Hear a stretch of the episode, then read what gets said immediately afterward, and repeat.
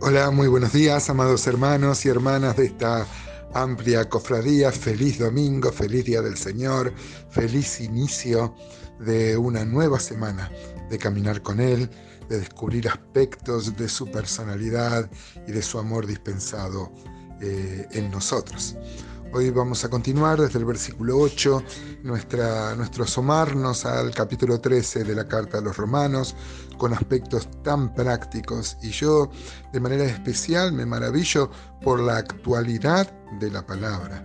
Este, hoy mm, vamos a hablar de las deudas y me parece que eh, es un tema muy atinado, muy actual, muy propicio para nuestros tiempos. Los cristianos, hermanos, deben evitar primero los gastos inútiles y el endeudamiento. Es verdad que muchas veces sacamos créditos y hay algo que Satanás usa para, para mm, esclavizarnos, que son las tarjetas de crédito o un fiado que te dan, pero claro que eh, luego uno termina pagando tanto. Por eso uno tiene que disciplinar mucho eh, su propia vida para no manejarse en términos de necesidad. Eh, cuando uno tiene que hacer una compra, nunca, nunca, amado hermano ni amada hermana, te pregunte si lo necesitas, porque seguro que lo vas a necesitar. La pregunta correcta es, ¿dispongo el dinero para comprar eso? Y si no dispongo el dinero, de dinero y tengo que ir a un crédito, eh, se necesita oración y ayuno para ver si, si, Dios nos habilita. Yo no digo que esté mal sacar créditos, lo hemos hecho inclusive con la iglesia para tener eh, gastos en la edificación. Pero se necesita el guiño de Dios, eh, que Dios nos, nos apruebe, porque uno se está comprometiendo en algo de lo cual no es dueño, que es el futuro. ¿Qué sabemos nosotros lo que va a pasar en el mañana? No debáis a nadie nada, dice el apóstol Pablo. Y luego eh, va a decir hasta el versículo 10 eh, que en el amor al prójimo se resume toda la ley. Pero bueno, vamos a leer y luego vamos a sacar algunas aplicaciones para nuestra vida. Dice Romanos 13:8, no debáis a nadie nada, note el imperativo, no debáis a nadie nada, sino el amaros unos a otros porque el que ama al prójimo ha cumplido la ley. Porque no adulterarás, no matarás, no hurtarás, no dirás falso testimonio, no codiciarás, y cualquier otro mandamiento en esta sentencia se resume.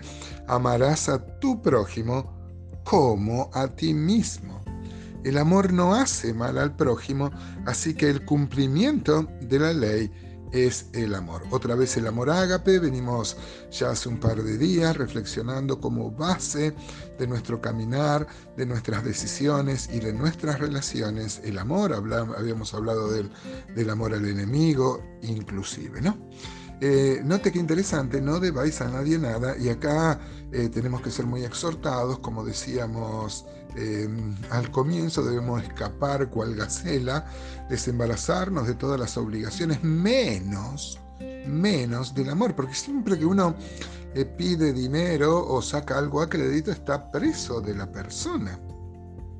Proverbio 6 dice que inclusive salir de garantía a otro, dice que uno queda atado, queda apretado, queda unido a esa persona, por eso es un codeudor. Así que este, uno debe esquivar esas cosas o tener em, el, guiño, la, la, habilitación de Dios, es su permiso para tomar un compromiso así. Yo muchas veces hablo con hermanos que me dicen, me he comprado una, casa, un auto, un electrodoméstico. Digo que bueno, ayunaste por eso. Eh, o sea, sacarlo a crédito, ¿no? Eh, y muchas veces me encuentro que muchos hermanos no lo hacen conscientes de pedirle a Dios, a papá, el permiso para semejantes, semejantes gastos. Dice, no, este, no debáis a nadie nada, salvo el amor eh, porque el amor no hace mal al prójimo. Romanos 8:12, ya lo habíamos visto, dice, así que hermanos, deudores somos, no a la carne, para que vivamos conforme a la carne, pues eh, eh, sí, ¿no? Somos deudores a las cosas espirituales, no deudores a la carne. Romanos 15, 27 también, eh, un texto que vamos a ver más adelante, dice, pues le pareció bueno y son deudores a ellos, hablando de los, de los gentiles, haciendo una, una ofrenda para los, para los, para los pobres que había en Judea. Dice, pues le pareció bueno y son deudores a ellos, pues si los gentiles han sido hechos participantes de sus bienes espirituales, deben también ellos ministrarles de los materiales. Miren cómo esta deuda sí vale, esta deuda sí podemos usarlo, la deuda del amor, y el amor que se expresa también en bienes materiales, en ayudar a otro, como venimos viendo en estos días.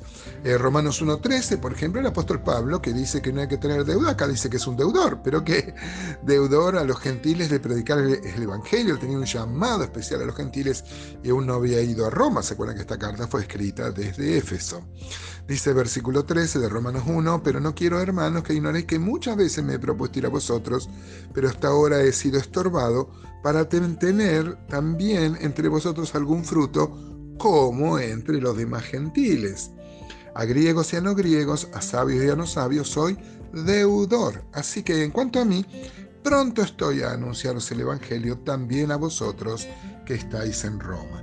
Esta deuda sí hermanos, tenemos y siempre es una deuda, la deuda de amor al prójimo, no vamos a pagarla eh, eh, nunca, no vamos a agotarla, nunca tenemos esta deuda, tenemos una deuda de, eh, de, amor, debemos amar al prójimo y no solamente de palabra, como veníamos viendo en estos días, sino un amor que se expresa también en acciones muy prácticas, por ejemplo acá la ofrenda, este, el aliviar un poco las necesidades de las personas que sufren, si está a nuestro alcance, y, este, sobre todo, hermanos, también eh, el predicar el Evangelio es una deuda que tenemos con todas las personas porque el Señor nos ha, nos ha mandado eso específica tenemos una orden del capitán, cuando se fue nos dijo que debemos ir y predicar el Evangelio a toda criatura. O sea que eh, yo he visto que algunas iglesias, algunos movimientos han hecho esto de